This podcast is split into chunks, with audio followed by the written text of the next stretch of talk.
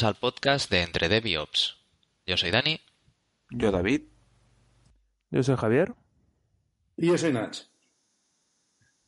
Bueno, hoy vamos, estamos con el episodio número 21. Vamos a hablar de algo que seguro que os suena ya a, todos vosotros, que es la, la, caída de GitLab que hubo el pasado, creo que fue 31, ¿verdad? 31 de enero. Fueron varias horas, bueno, incluso varios días en, eh, con servicio degradado, pérdida de datos incluso, y lo que vamos a hacer hoy pues es un poco eh, analizar el, el post-mortem que ellos, eh, en, un, en un acto que les honra de realmente, publicaron hace, hace unos días en su, en su blog. Em, ¿Quién empieza a comentarlo, chicos? Bueno, si queréis empiezo yo comentándolo. Mm, así, a modo general, lo que más destacaría del documento de postmortem, bueno, lo primero que me gustaría destacar es la transparencia que han tenido en todo el incidente. Eh, desde el momento que se detectó el incidente, fueron, bueno, abrieron la, cuenta de Twitter o estuvieron en la cuenta de Twitter de GitLab status informando de cómo iba todo. Incluso llegaron a hacer un streaming cuando empezó a recuperarse la base de datos, cuando empezaron el restore de base de datos. Eh, abrieron streaming por YouTube y se podría seguir en tiempo real. Bueno, veías cómo hablaban los ingenieros y cómo estaban recuperando la base de datos. Entonces, dando un poco más de información, eh, según el postmortem que publicaron a posteriori, el tiempo de downtime, o sea, el tiempo que estuvieron caídos, fueron de 18 horas, que no es poco. ¿Vale? Y dicen que la afectación fue alrededor de 5.000 proyectos, eh, unos 5.000 comentarios y 700 nuevas cuentas de usuarios. Esto es lo que perdieron después de, recuperar el servicio. pérdida de datos, ¿eh? pérdida de datos, pérdida de datos. Vale, vale. Vale.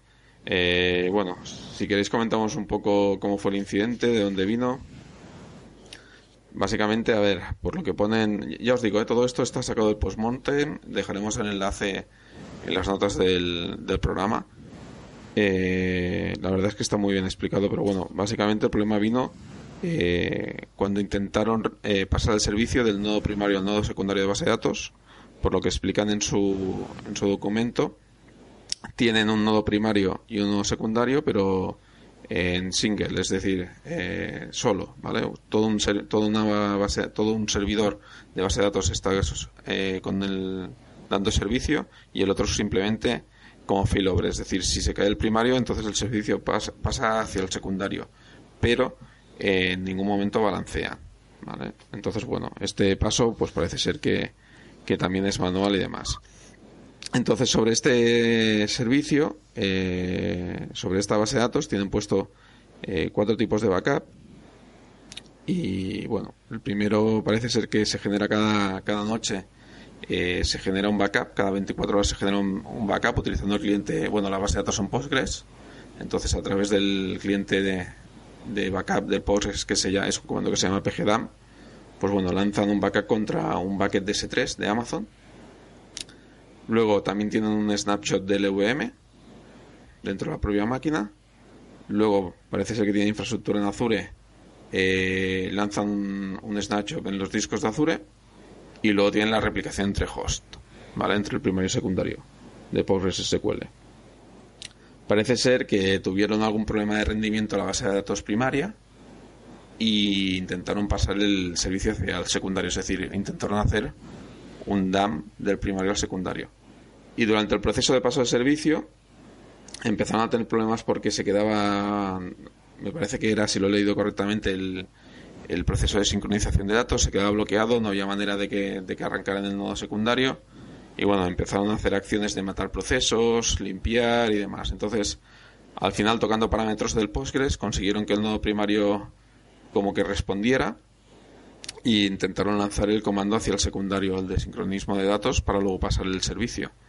Pero uno de los ingenieros veía que el, comando, pues bueno, se quedaba como bloqueado, no hacía nada y de manera, bueno, según pone aquí, de mutuo propio, de manera proactiva dijo, oye, pues voy a eliminar unos, eh, unos ficheros temporales porque a lo mejor es esto que lo está bloqueando, que, que antes cuando lo hemos intentado lanzar ha generado ficheros que ahora como que da error, ¿no? Entonces si limpio eh, todos estos ficheros, pues bueno, volverá a sincronizar.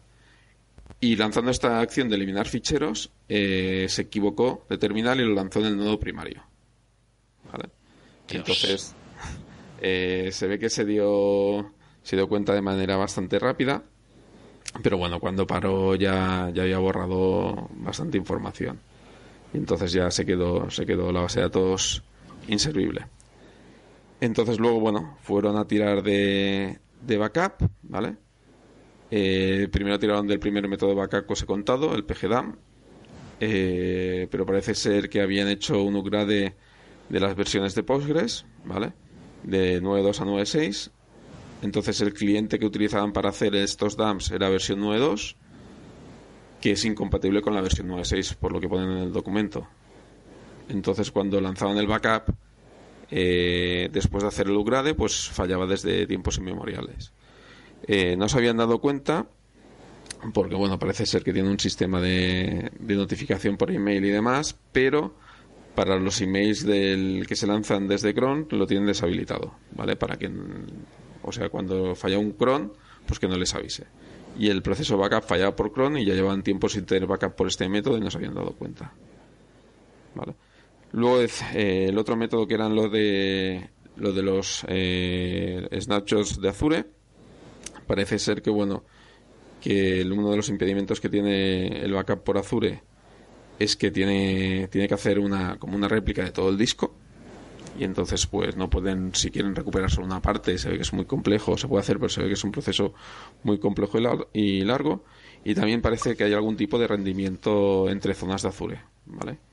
Cuando hace una copia, pues eh, cuando hace una copia a otra, eh, a otra zona, el, que el rendimiento baja en picado. Entonces, bueno, como era tan lento y demás, parece ser que también lo tenían deshabilitado. Y luego, bueno, luego tenían los eh, snapshots del EVM. ¿Vale? Estos sí que habían funcionado, pero como se lanzan cada 24 horas, eh, pues bueno, tenían datos de hace, de hace un día. ¿Vale?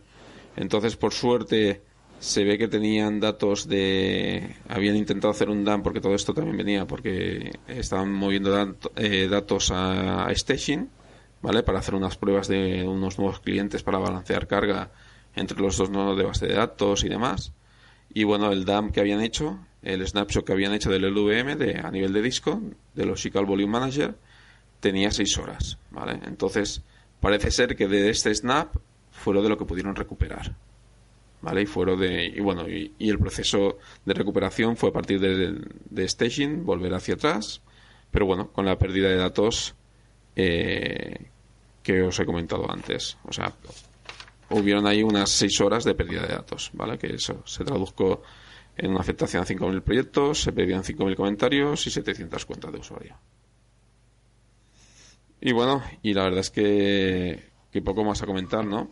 Luego ya en el, en el proyecto, bueno, en el documento ya te explican, pues bueno, eh, qué ha pasado, de qué viene y demás.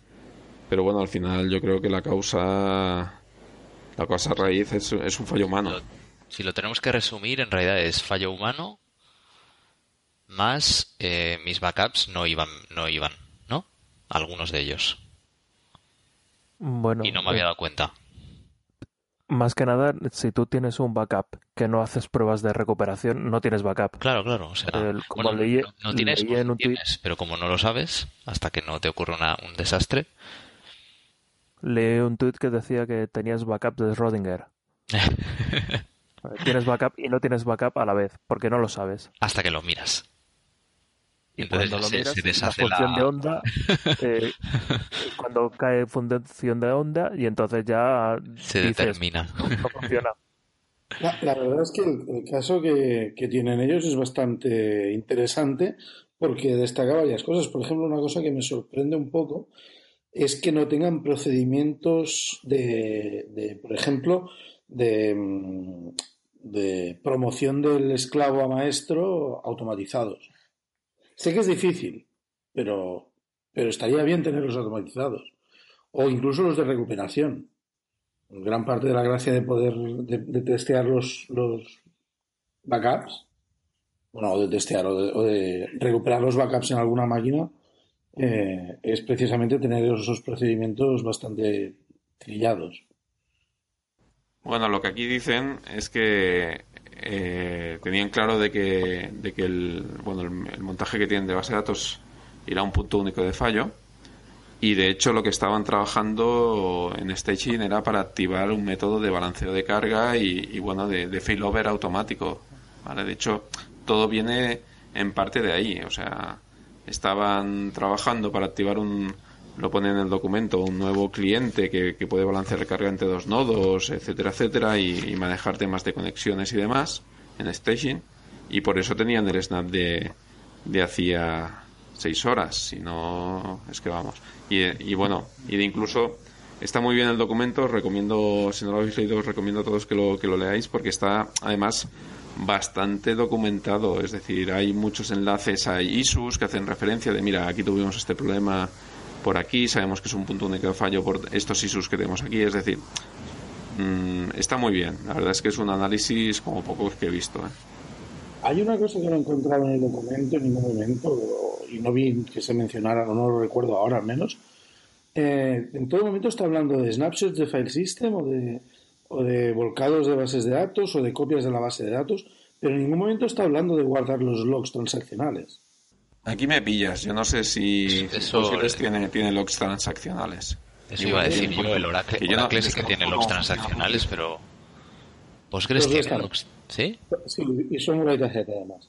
O sea, que los tienes guardados antes de que realmente se escriban en un disco.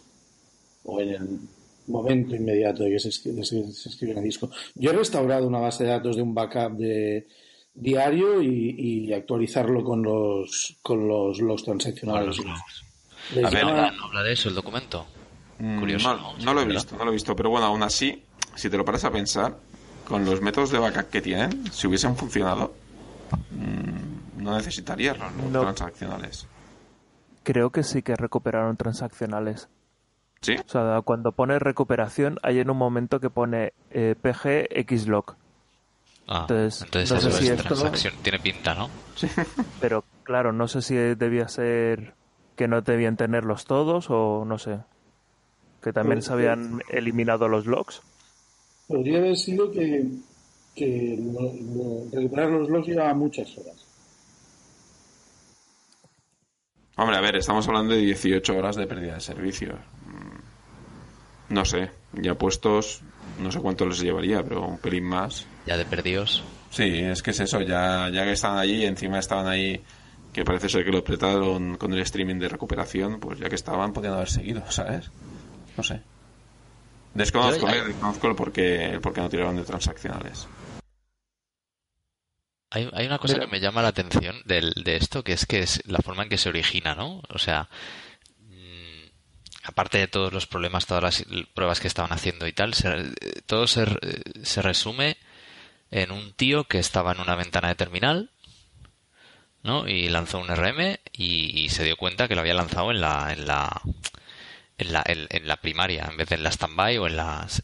O sea, lo primero lo que dice Natch, que cómo es que estas cosas no están automatizadas y se confía en que sea un tío metiéndose ahí lanzando comandos para hacer determinados procesos que tendrían que ser muy, muy sistematizados, ¿no? Pero lo segundo, yo por ejemplo recuerdo, trabajé con un, tenía un compañero que administraba el Oracle que teníamos ahí en la empresa y tenía la, tenía, bueno, tenía el nodo primario y el nodo standby y tenía un pánico horrible, un miedo atroz a, equivocarse de, o sea, lanzar comandos en la primaria cuando los, cuando, cuando los quisiera haber lanzado en la standby o al revés. Bueno, al revés no pasaría nada pero... Y, al final lo que dice es una cosa que es muy tonta, muy simple. Se configuró dos, dos accesos directos, dos terminales, y en uno se ponía un fondo, un fondo de terminal de color rojo más chillón que, que, que, pudo elegir, y en el otro un color azul mm, también más chillón del, del, de los que, del más chillón de los que pudo elegir. Entonces ya solo abrir la terminal tenía visualmente una información muy clara ¿no? De, de, si estaba en la primaria, o sea, si estaba en una o si estaba en otra. No sé cuál era cuál, pero, pero desde luego él tenía perfectamente claro dónde estaba lanzando comandos. Ese tipo de ayudas visuales, igual, si estás atado de alguna forma a tener que hacer cosas manualmente, yo ese tipo de ayudas eh, visuales, desde luego, son imprescindibles, creo yo. No es la primera vez que escucho esa, esa, bueno, ese uso del terminal poner una pantalla roja, roja, pero roja mm. para cuando es producción. Eh, se lo vi a una persona que también tuvo un pequeño percance con producción y test porque se llamaban las máquinas igual. Y entonces, a partir de entonces, cuando pasabas por detrás y veías una pantalla roja, es que estaba en producción. Sí. Yo había tenido el prompt en rojo o en verde, según el entorno. También. Yo incluso he visto, aparte de lo que comentáis, he visto que los nombres de máquinas, es decir, los nombres de máquinas de producción en, en el PROM te aparecían en rojo. Y eso también, pues bueno, no hace falta cambiar todo el PROM, pero te, identifica, te identifica en qué servidor estás. Los de Pro en rojo, los de Pre en, naranja y los de TES en verde, por ejemplo. Son, son métodos. Al final yo creo que si tienes que meter a, si tienes que meter a humanos si tienes que meter a humanos no hay nada mejor que, no alarmas visuales de este tipo creo yo. Y luego una cosa que también yo recomiendo mucho es activar el, los logs de la, de la consola del terminal. Porque muchas veces incluso se han recuperado eh, desde tirando de logs del, del, propio terminal, del screener, se han podido recuperar datos. Me parece que, que en, el, en el post de, de Natch que, lo ha publicado hacía referencia a eso. Ah, sí, sí, sí. pudieron recuperar, ¿no? De, un dominio de Windows y demás esa información. Sí, no, no era un dominio de Windows, era un LDAP de un dominio, de un dominio gestionado con Samba. Al ir, creo que era al ir a añadir un usuario, no recuerdo qué operación estábamos haciendo y, borramos la base de datos de usuarios. Entonces el backup que teníamos, no sé si era de... Era un sistema que lo usábamos solamente para la, la oficina y no había esta, no se tocaba casi, bueno, no se tocaba mucho, excepto para añadir usuarios. Y el último backup que teníamos era de hacía seis meses y nos faltaban algunos usuarios. Entonces restauramos del backup y tuvimos la suerte de que el resto de usuarios se pudieron restaurar de capturas de pantalla del scroll de la terminal. También el app facilita recuperar de, de texto puro. O sea que, bueno, la verdad es que fue, fue, fue bastante suerte. sobre todo el acrobático de la restauración fue lo curioso. Yo ya os digo, yo desde mi punto de vista recomiendo activar el, el verbosa del terminal y guardar, bueno, y guardar el log eh, ya incluso para auditoría posterior de lo que ha pasado. Muchas veces eh, lanzas un comando y dices esto lo he lanzado, no lo he lanzado, ¿sabes? Y puedes irlo a consultar. Creo que es una buena práctica en este sentido. Esto en un trabajo anterior, eh, les podía decir a la gente mm, qué día había empezado a trabajar porque era el primer día que tenía logs. O sea, yo desde el primer día pongo los logs porque me han salvado la vida más de una vez. Y oye, todo esto, eh, ¿qué pensáis de, cómo llevó GitLab el incidente? Eh, yo desde mi punto de vista creo que, que, pocas veces he visto tanta transparencia en la gestión de, del incidente. Sí que bien es cierto que también he visto comentarios de personas que incluso lo han tachado de poco profesional, ¿no? El hecho de porque parecía que incluso a veces se lo tomaban se lo tomaban un poco a broma. No sé qué opináis vosotros. Hombre, no he seguido yo de cerca. Vi que estaban, que ponían las entradas en el Twitter y tal. Pero esto, esto último que has contado antes, que hubo un momento que se pusieron a hacer streaming, ¿Eso que fue? Eh, con el YouTube activado y haciendo streaming en tiempo real de los ingenieros ahí hablando entre ellos y sí, comandos y tal. Sí, sí, sí, sí, sí. Además con webcam y con el terminal compartido. Yo estuve durante un tiempo mirándolo porque al fin y al cabo si iban a perder el negocio, al menos ah, se sacarían algunas perrillas siendo youtubers. Entonces, un terminal sí, puesto, eh, pues éramos 2.200 creo cuando, tiempo real viéndolo. Cuando, cuando estábamos empezando éramos 2200, pero es que después hubo uno que me dijo que ya habían llegado a 4000. No, no sé en el documento ponen que el pico fue alrededor de 5000 personas conectadas. Pues mira, pues sería un poco más tarde. El morbo de ver a alguien sufrir. Realmente lo que era la información no te puedo decir si era mucha o poca porque eh, los auriculares no los podía utilizar y entonces solamente realmente era un poco aburrido ver un R-Sync pasando por la pantalla. Y bueno, veías que hablaban, pero claro, tampoco no los podía escuchar. ¿Sabéis, ¿sabéis si, lo han dejado, si lo han dejado publicado el vídeo? Pues no lo sé, pero supongo estaría que, bien, estaría bien ahora. Sí, pero es que a lo mejor es un vídeo de ocho horas, o sea, no sé si quieres verlo. No, es más que nada por la curiosidad de cuánta gente, cuántas visitas tendrían ya. Pero bueno. A 2X o 4X. ¿El qué, Nach?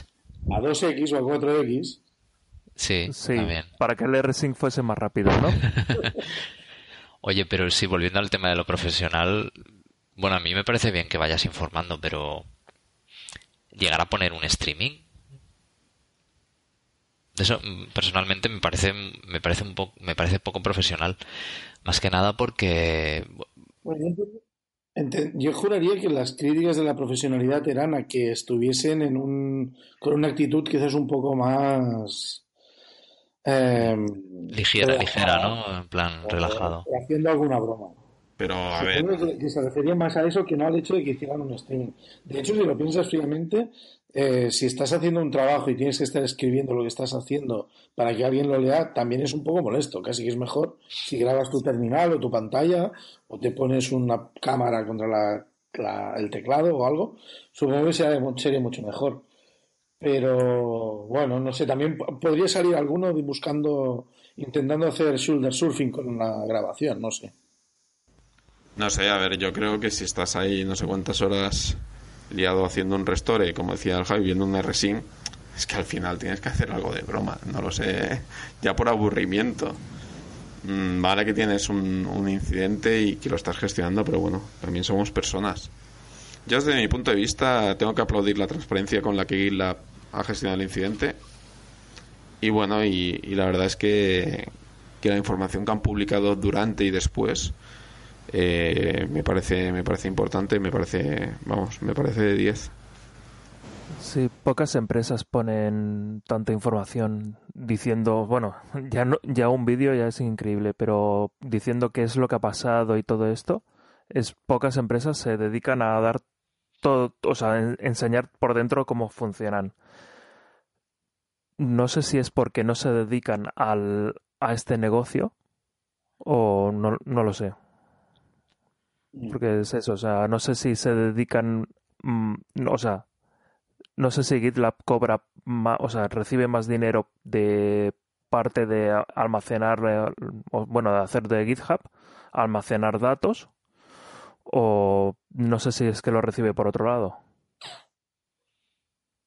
No sé, verdad es que no sé cómo monetizan, la verdad. Hay, hay una cosa que, que habéis comentado al principio, que mencionabais que entonces esto había sido en, una parte error humano y tal, que me ha recordado una charla que se dio en el, en el Velocity, bueno, sí, en la conferencia esta de O'Reilly, se llama Velocity, que hablaba, que se, la que se hizo hace dos o tres años aquí en Barcelona. Y había una charla, una de las keynotes era de, de un, de un hombre que se dedicaba, trabajaba en una empresa de, de, hostia, ¿cómo lo explico esto? De control de calidad, no era control de calidad, era, o sea, cuando había un accidente aéreo, esta empresa se dedicaba a analizar las causas que lo habían provocado. Entonces, eh, una de las cosas que mencionaba, quizás la más importante de las que decía en la charla, muy resumidamente, era que, que básicamente todo lo que ocurre inesperado, como un accidente y tal, normalmente es por un error humano.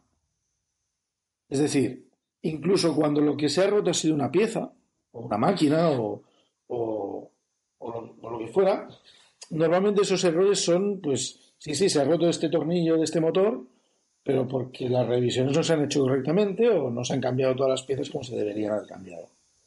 O intentaba explicar un poco que, que normalmente todos los errores que no son humanos se, se tenían, o sea, todos los errores humanos se tenían que poder eliminar con la, la, la- Claro, que, que un humano se debería, se debería, se debería poder equivocar. Que, o sea, que más bien dicho, que no, que no debería pasar nada por un error humano. Exacto. De- deberíamos tener suficientes medidas de, de control, deberíamos tener suficientes medidas de control, ¿vale? Para si cometemos un error humano que no nos pase nada. Claro, pero el tema, normalmente los, las catástrofes, volviendo al ejemplo de los accidentes aéreos de Nach, que está bien, sí que, sí que había yo oído por ahí que, que, o sea, estas catástrofes ocurren cuando dos o más eh, problemas aparecen simultáneamente. O sea, en este caso, el tío, el error humano del tío borrando los ficheros donde no tocaba, más una serie de backups que no funcionaron. Porque, por diferentes motivos, ¿no? Pero ya estás juntando, pues, eh, si los backups hubieran funcionado, pues no hubieran tenido más que, no sé, unos minutillos de caída o lo que sea. Bueno, de hecho, recuperar. De hecho, todo vino, ¿vale? Que esto no lo hemos, lo hemos explicado muy por encima. Todo vino por una degradación de servicio en el nodo primario. Eh, parece ser por un, por un proceso propio de GitLab cuando elimina cuando elimina un usuario, ¿vale? Un usuario que es un trabajador, parece ser que la eliminación de un trabajador genera mucho lag en la base de datos porque tiene que borrar muchos enlaces, bueno, no sé cómo está montado. Eh, esto genera que la copia se desincronice entre un nodo primario y un nodo secundario y aquí es cuando empezó todo. Entonces intentaron, pues bueno, lag en el nodo primario, intentar sincronizar la copia en el nodo secundario eh, y aquí, pues bueno, mm, lo que os he comentado, intentan recuperar servicio en el nodo primario, lanzar otra vez la sincronización en el secundario, entran y borran y se equivocan de... Diría que este incidente eh, si intentaron aplicar en un postmortem la regla esta de los cinco whys, no sé si se debieron quedar cortos. Bueno, de hecho, de hecho está, está, está explicado, está explicado los cinco whys y en uno sí que en uno sí que sí que cogen y dicen que bueno hay como dos problemas, se identifican como, como dos problemas, ¿no? El, el, el primero es el porqué de la caída de 18 horas, ¿vale? Y hacen 5 guays, ¿vale? Y al final te dicen que, bueno, que el problema eh, es que realmente un, bueno, lo que hicieron es que un troll, lo pone tal cual, ¿eh? eh un troll eh, reportó a un empleado por abuso, ¿vale? Y entonces el sistema actual de reporte lo que hace es, pues bueno, eliminar, eliminar al, al que ha abusado, ¿no? Y entonces accidentalmente el empleado fue, fue programado para eliminar y fue el que lanzó el, el proceso este que empezó a generar el delay en la base de datos primaria. ¿vale? Esto es el primer, el, estos son con cinco, con los cinco porqués llegan a esa conclusión, ¿vale? Y la segundo, el segundo problema es por qué la restauración eh, toma 18 horas, ¿vale? Y entonces, bueno, aquí han necesitado 8, se han quedado corto con los 5, ¿vale? Han, necesitado 8 y al final lo, al final lo que se a la conclusión que llegan es eh, por qué no se han probado los backups ese es el último por qué no es decir han ido preguntando por qué pasó por qué pasó hasta dar oye el problema lo tenemos en que no se prueban backups vale y el motivo es porque no hay un responsable de probar backups vale y por tanto nadie lo prueba. Vale digamos que son los dos los dos root causes las dos causas raíz que, que describen por el que han causado el incidente Quizás deberíamos explicar lo que son los cinco whys. Venga. Los, cinco whys es una, es una técnica. Leo, leo más o menos de la Wikipedia en inglés, ¿vale? Es una técnica interrogativa iterativa utilizada para explorar, las relaciones causa-efecto en, eh, subyacentes en un, en un problema particular. Entonces, básicamente, o muy, de una forma muy genérica, es una vez has tenido un problema, y quieres encontrar qué cosas necesitas arreglar, empiezas a hacer una pregunta, ¿no? Pues, pues en este caso sería ¿por qué hemos tenido 18 horas de caída? Entonces, pues la primera respuesta probablemente sería, podría ser algo así como, porque hemos tenido que recuperar todo el backup y, o sea, hemos tenido que probar varios backups para encontrar el que funcionaba. ¿Y, ¿Y, por qué los hemos tenido que buscar? Pues porque no tenemos pruebas. Pues ahí tendríamos un, un primer motivo. Entonces, ¿por qué no tenemos pruebas? Podría ser podría ser a lo mejor porque, porque estamos haciendo demasiados cambios y no tenemos tiempo de hacer, eh, de resolver la deuda técnica. Pues, pues a lo mejor aquí habría otro problema también que hay que resolver. ¿Me explico? Entonces, el, el número 5 está puesto porque es el que se estima óptimo o más habitual para el número de preguntas de por qué esto ha pasado, eh, el número de por qué es que hay que hacerse. Eh, a, título informativo, pues bueno, esto es una técnica que se usaba en Toyota, se empezó a usar en Toyota y, se, ha, se, ha, ido extendiendo el, uso de esto. Sí, de hecho a mí cuando, cuando me lo explicaron, me ponían el ejemplo ¿no? de, un coche que tiene un accidente. ¿no? ¿Por qué el coche tenía el accidente? Pues porque no frenó a tiempo. ¿no? ¿Por qué no frenó a tiempo? Eh, porque los frenos no funcionaron bien. ¿no? ¿Por qué los frenos no funcionaron bien? Eh, porque se rompió el tubo del, del tal, ¿no? Y al final llegas a la conclusión que es que el por qué, por qué, por qué, porque no se había llevado a la revisión, ¿no? Entonces la causa a raíz de todo del accidente es que no has llevado el coche a la revisión. Más que nada para, para explicarlo y, simplificarlo. Sí, yo lo he usado alguna vez. La, la, técnica de los guays, la verdad es que va bien. O sea, en realidad es una técnica, sí, es de, es de, el, de profundizar en la causa raíz. O sea, es ir encontrando causas raíces subyacentes hasta que llegas a la, a la última, ¿no? O sea, no te quedas, si puedes profundizar en, en, en, una, en un efecto que produjo la causa que has encontrado, pues sigues hasta que te detengas o hasta que no puedas analizar más o hasta que llegues al, a lo que te a, la causa última. Hay una cosa de todas formas, ahora estaba viendo los, los guays del problema número uno, o sea, del, problema, de la parte del problema que es GitLab estuvo caído 12 horas y el último guay, o sea, todo lo que hace referencia a un empleado de GitLab, a ver, perdón, o sea, tú me reportas a un empleado mío de mi empresa por troll, por, o sea, por abuso, perdón, y automáticamente hay un trigger ahí que se lanza para eliminar los datos de ese empleado. ¿Sabéis esto de qué va exactamente? ¿Qué, qué, es exactamente esto? Porque me, suena súper raro.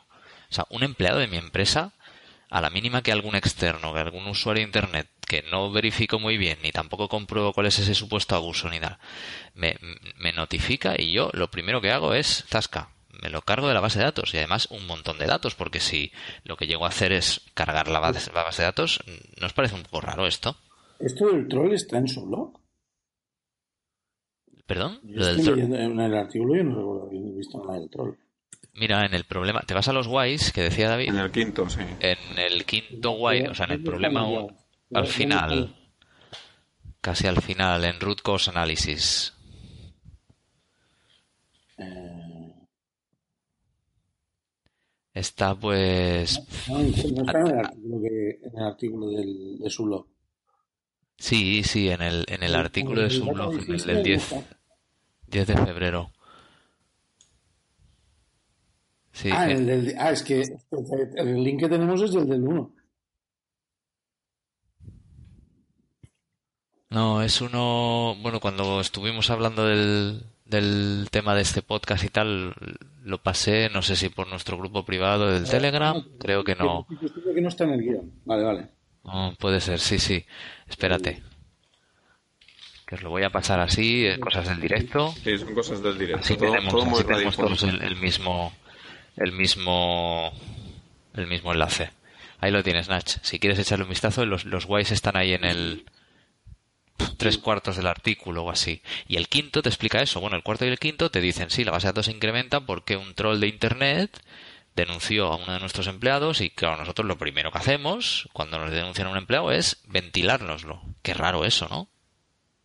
Es lo sí, de, que de hecho, de hecho, si miráis en la cronología, ¿vale? A las 19 horas eh, ya te indica, ¿vale?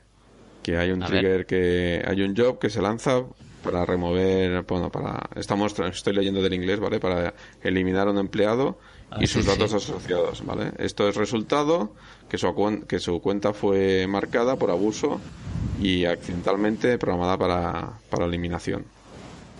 Sí, sí. Esto es en el artículo del postmorte, ¿eh? Sí, el, sí, del postmorte. Vale, vale. Javi, tienes la mano levantada, te estás quedando sin sangre en la mano. ¿Querías decir algo? Sí, más que nada para recordar que si la gente no conoce los 5 Ys, que esto eh, viene del Toyota eh, Manufacturer System, algo así se llamaba. Eh, pero es que no solamente nos dejó este, sino que nos dejó unas cuantas lindezas. Como por ejemplo el 5S también es suyo, el Lean, o sea, el Lean Manufacturing también es suyo, el Kanban también es suyo. ¿qué, es el 5S? Desde el desconocimiento. Em, eh, son cinco palabras que empiezan por S de japonés que, eh, o sea, te permiten mantener todo lo que sería a nivel físico y a nivel mental, te lo dejan todo bastante limpito. Es decir, si no utilizas las cosas en un año, tíralas. Te salen más a cuenta eh, comprar nuevas que almacenar cosas que no has utilizado en un año. Eh, las cosas del día a día tienen que estar cerca del trabajador, o sea, todo muy orientado a lo que sería un, una, un puesto de trabajo de una persona que está en que necesita herramientas inmediatamente y que necesita que, mm, que, el compañero de al lado le dé una rueda, pues él tener la rueda cuando el compañero, o sea, la necesita, o sea, todo pensado para la cadena de trabajo para que Toyota. Pero es que a raíz de eso, pues ha habido trasvases mentales y, y mucho de esto, por ejemplo, lo del eh, Lean Manufacturing, ese, eh, lo del Lean Startup se basa en ese mismo Lean. Es, empieza poco a poco, intenta, o sea, no intentes abarcar mucho, empieza poco a poco y, y, y no, o sea, eh, no intentes dar un producto que no está acabado, sino da un producto acabado, pero que no haga todas las funcionalidades. Y eso se, ha pasado prácticamente idéntico a lo que sería el, eh, la programación. Bueno, el, el Lean más bien es el Lean más bien es desastre de lo superfluo. ¿no? Tal como yo, yo recibí, que, recibí una vez una formación de Lean en un trabajo anterior y era, bueno, el resumen es ese, o sea, si las cosas no las necesitas, no las usas, no te no procesos inútiles, procesos que te hagan perder tiempo y poco óptimos, etcétera, cárgatelo. Solo por, solo por hacer la, la contextualización de las 5 S. Las 5 S son, eh, como decía Javi, son las palabras, son cinco palabras que mencionan S por S en japonés. Seiri, que quiere decir clasificación. Seiton, que quiere decir orden, eh, para optimizar el espacio de trabajo. Seiso, que quiere decir mantenerlo limpio. Seiketsu, que quiere decir estandarizar e indicar cuáles son las anomalías. Y Shitsuke, que quiere decir mantener la disciplina. O también lo ponen como un concepto muy parecido al de, creo que era Kaizen, que era mejora continua. Estaba relacionado a la mejora continua, no lo recuerdo muy bien. Kaizen sí. Tienes un japonés nativo, ¿eh? Así, un japonés. Dime. Y es eso, y hay... Que digo, que tienes un japonés nativo. Sí, verdad, totalmente. Todo el tiempo que pasa en Japón. La cosa es esa, que ha habido muchos, mm, mucha de esta metodología que ha permeado a la programación. Y, por ejemplo, los Kanban no deja de ser literalmente toda la información necesaria para poder trabajar en una etiqueta y así poder seguir un producto que va moviéndose por toda la fábrica. Y eso ahora mismo se traduce en unos posits pegados a una a una a una pizarra donde todo el equipo de desarrollo va realizando el trabajo. O sea, eh, es muy curioso cómo eh, de, Toyota ha permeado un montón de lo que llamaríamos Mm, agilismo o tecnología ágil. Y ahora ya bajo la mano. Un poco, lo, interesante también es que las metodologías ágiles, muchas veces la gente, bueno, en general nos centramos más en, el, en la creación del producto y en la, si queremos decirlo así, fabricación o, construcción del, del, producto, pero también están en la explotación del producto. Es decir, si, si uno hace un programa y luego lo, es una aplicación móvil, la explotación quizás es un poco más eh, inocua, un poco más fina. Pero si, si, lo que haces es, por ejemplo, una página web, una aplicación, un servicio, eh, un servicio online o, o, no online incluso, o lo que sea, eh, la explotación es bastante crítica. Y entonces poder tener este tipo de herramientas equiparables a las de la construcción, en, que te permiten ser línea y, ágil, eh, creo que es bastante interesante verlo así. Y una pregunta os iba a decir, cambiando, volviendo un poco otra vez al tema, que nos estamos desviando hacia el tema de, del Lean y todo esto. Eh, ¿Algunas otras caídas que os que recordéis así que sean tan sonadas como esta de GitLab? hace poco cayó, bueno, hace una semana más tarde de, de GitLab, diría, cayó la de Instapaper y también pues, fue por una base de datos. No sé si es que se ha conjurado todas las bases de datos para caerse todas junticas. Pero en este caso fue una cosa muy curiosa. Se quedaron sin espacio. Y ahora viene la pregunta, ¿cómo es posible que se queden sin espacio en una base de datos? Mm-hmm. No saltó ninguna alarma, no saltó nada ahí. A ver, exactamente. O sea, os pasaré el, el documento de Instapaper. Pero porque también han hecho un, un post-mortem no tan exhaustivo, o al menos no lo he encontrado, que uno que fuese exhaustivo, sino que han explicado más o menos un poco por encima las causas pero no, no han salido los cinco porqués ni nada de esto. Pero eh, resulta que tenían, crearon una base de datos en el 2014 o algo así, que eh, migraron los datos desde Softlayer, los migraron a AWS.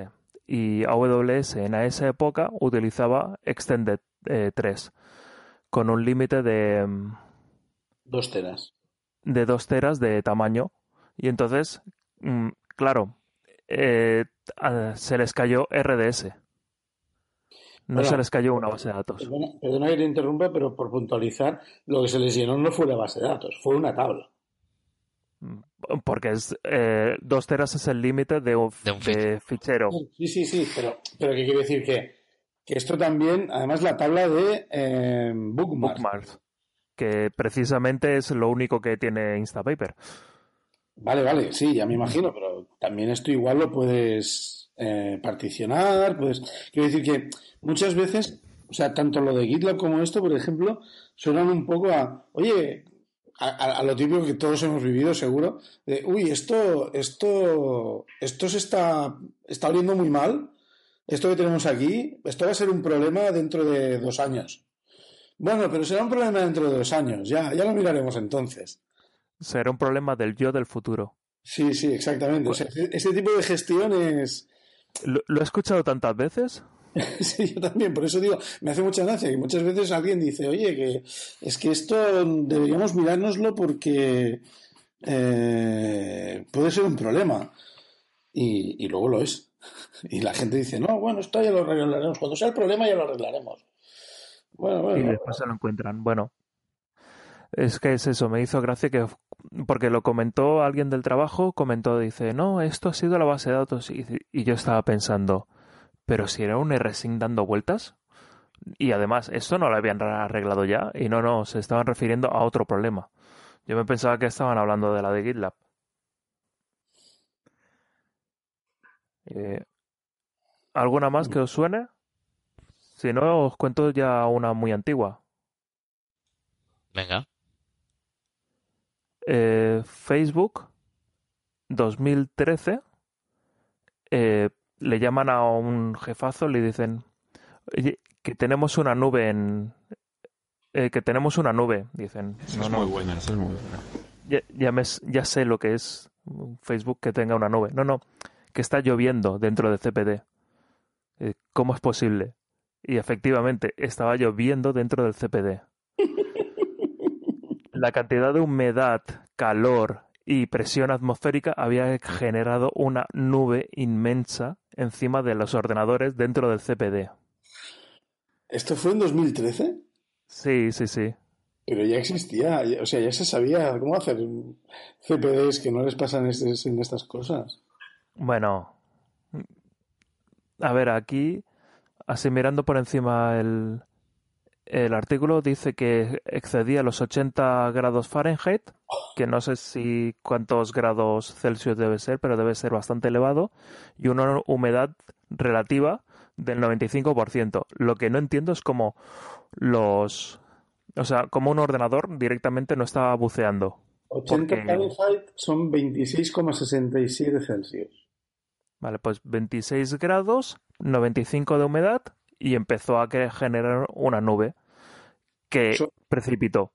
A ver si no sería algún experimento climático, climático o algo así. Esto es, esto sí, como los chemtrails y las cosas estas, ¿no? Que generan, las trazas de los aviones. Un, Sí. Pues yo lo que creo es que fue, era la ballena de Twitter que les estaba tirando agua desde arriba. Luego ves a los de Suse tocando, tocando, montando un concierto en el CPD. Yo no sé si os suena una que hubo, eh, ahora la estaba buscando mientras hablabais, en septiembre del 2016, o sea, no hace tanto, eh, en ING, ¿vale? Eh, no sé si todos conocéis. Ah, sí, sí. Joder, ese, ese, día me acuerdo yo que me afectó, sí, sí. pues bueno, pues el problema, ¿sabéis de qué vino o no? No. No, pues ahora, lo miré. ahora os lo voy a contar, ¿vale? Se hizo un simulacro de alarma de, de sistema de, de, extinción de incendios, ¿vale? Dentro del CPD. Y entonces se activaron, bueno, los, los cañones estos de, de, bueno, de argón y todas, nitrógeno, argón, bueno, el sistema, el sistema de, de, extinción. Que en teoría es un, segundo. No sé, ¿tiene algo que ver con el Brendan Gregg? Sí. Ah, no puede ser. Es el mismo, es el mismo motivo de, del Brendan Gregg. Al final lo que pasó es que eh, este sistema empezó a causar vibraciones, ¿vale? Que hizo que los discos duros empezaran a trabajar mal y entonces provocaron las caídas de los sistemas. Yo estaba pensando, ahora, ¿por qué mencionas a Brendan Gregg? No entendido. Eso del Brendan Gregg es el vídeo ese de YouTube que les grita a las cabinas de discos y, y sí. producen Exactamente. Exactamente. Pero es que Brendan Gregg, eh, tú piensas una cosa, yo, yo lo vi un tío que cogía, empezaba a gritarle a la cabina de discos, se veía los picos de latencia en los discos y todo esto, pero es que la risa es que después, años más tarde, empieza a mirar información y veo un tío que se le ocurra mucho con unos diagramas súper guapos, impresionante, una información muy bien relatada, tal, no sé qué. Coge este tío que estaba trabajando en Joyen eh, con lo del Smartos, se va a otra empresa que se llama Netflix, que a mí Netflix no me sonaba de nada, hasta que he descubierto que era la, es una maravilla. Y coge, empiezo a mirar y digo, hostia, este tío se le ocurra mucho eh, con con el de Trace, hizo un libro de Trace, hizo un montón de cosas, es el SRE de Netflix y tal, y resulta que es el mismo tío que le gritaba a las cabinas. Yo flipando. Fíjate. Puedes pasar de ser un loco que le grita a los objetos a, ser alguien en Netflix. A un genio, a un genio. genio. loco genio. Ya dicen que el éxito del loco es, es depende de quién te escuche, ¿no? Sí. Correcto. Alguien debió pasar por el CP del día que le estaba gritando a la cabina y dijo, este sabe lo que hace. Pero es eso, es que también en eh, lo de no con un con la prueba del argón, pero con un escape de un aire acondicionado, había escuchado que también se había afectado unos discos de, en algún no me acuerdo dónde era. En mi caso no fue en discos, pero trabajando en una empresa española muy grande, no voy a decir el nombre, eh, estábamos tomando nota de los números de serie de unos de unos hubs Token Ring en una sala muy antigua que tenían y yo tenía una carpeta, iba tomando nota de los números de serie y, vi que caía agua. Y miré arriba y tenían un. En esa sala, era una sala de un edificio que no estaba pensada para ser un CPD. Y habían puesto un split, entonces delante del split había cuatro dedos de hielo. El split sacaba frío, pero el hielo lo paraba y en las salas está, hacía un calor bastante importante. Y entonces el calor iba derritiendo el hielo mientras que el split lo iba generando y goteaba encima de los, de los hubs token ring. Esto era un glaciar, ¿no? En toda regla. Se iba moviendo el hielo. Yo creo que tenía su propia dinámica. Pues bueno. ¿Qué señores? ¿Lo dejamos ya por hoy o qué? Pues sí, porque ya hemos contado un poco las batallitas. Y pues nada, dos avisos para los oyentes cuidado, mucho cuidado con dónde lanzáis los comandos RM. Mirar que sea la pantalla roja o la azul, dependiendo de cómo se hayáis configurado el terminal. Vigilar mucho. Vigilar los backups. Aquí un pequeño, un pequeño advice, ¿vale? Para, para lo que dice Dani. Cuando lancéis un RM, fijaros que no se cuele ningún espacio entre la, barra. la ruta, Entre la barra y la ruta. que os interrumpo una cosa, a ver qué os parece. Os voy a proponer una cosa muy así improvisada. Em, bueno, en el artículo que comentaba antes em, David, propongo que, que, la gente que nos lee, y también lo, lo, hago extensión a quien nos oiga, nos envíe por correo a una dirección que está publicada en el artículo, que es, ahora no la recuerdo, nos envíe sus, sus cagadas para que nosotros las contemos en el podcast anónimamente. Un segundo que estoy recuperando el artículo para ver. No hay cagadas, Nach, hay administración de sistemas alternativa. Aventuras, aventuras, y aventuras. puntos de mejora, puntos de mejora. Eh, la dirección era. Eh, a ver, a ver quién saca. Perdón. Sí, sí, Nach. La, la, dirección era info entre deviops.es. Pero como nosotros, lo, lo, a no ser que alguien lo diga que quiere quiere que digamos quién es y cómo lo hizo, y, o sea, y dónde lo hizo y tal, normalmente mantendremos el anonimato de, lo, de la gente que nos escriba. Yo no sé si a vosotros os apetece explicar cada una, cada uno de nosotros, una de nuestras cagadas más fantabulosas. Mm, bueno. Así, rapidito. Ahora mismo, así, en caliente. O si no, o si no dejamos este compromiso para la semana que viene. Para la semana que viene. La semana que viene. Ojalá grabásemos la semana que Para viene. el próximo, déjalo. Para el el siguiente próximo- podcast. el próximo podcast, ya está. Muy bien, chicos, pues nada, vamos cerrando ya. Yo tengo una última petición antes de cerrar. No me habéis contestado al, al- a la pregunta de quién era ese, ese trabajador infame que, tro- que, que causó tanto daño a alguien en Internet como para que le denunciaran y le borraran de la base de datos ah, de GitLab. Y, y seguramente ese hombre acabó despedido, no sabemos qué pasó. Si alguien sabe, investiga y encuentra qué es, cuál es esa subhistoria, dentro de toda de toda esta caída de GitLab, la verdad es que me interesaría mucho saber qué hizo ese pobre empleado. ¿Qué decías, es curiosidad morbo- morbosa. es curiosidad pura, sí, sí, sí. Diría, diría que no acabo despedido porque dicen que accide- decían que se le borró la información accidentalmente. Accidentalmente, o sea, no tenía culpa. O sea, en realidad la culpa ha sido del troll. O sea, ha sido una troleada en toda regla lo que le ha pasado exactamente, conclusión. La caída de GitLab ha sido una troleada, ya está. Perfecto, pues así nos quedamos con esa conclusión. Bueno, señores, yo soy Dani. Yo, David. Yo, Javier. Y yo, Nach. Y este ha sido el episodio de hoy de Entre DevOps. Hasta la próxima. Adiós.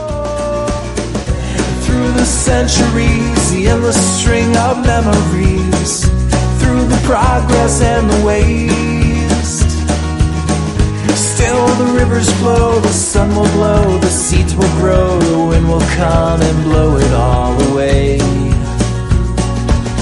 are just a memory replaced.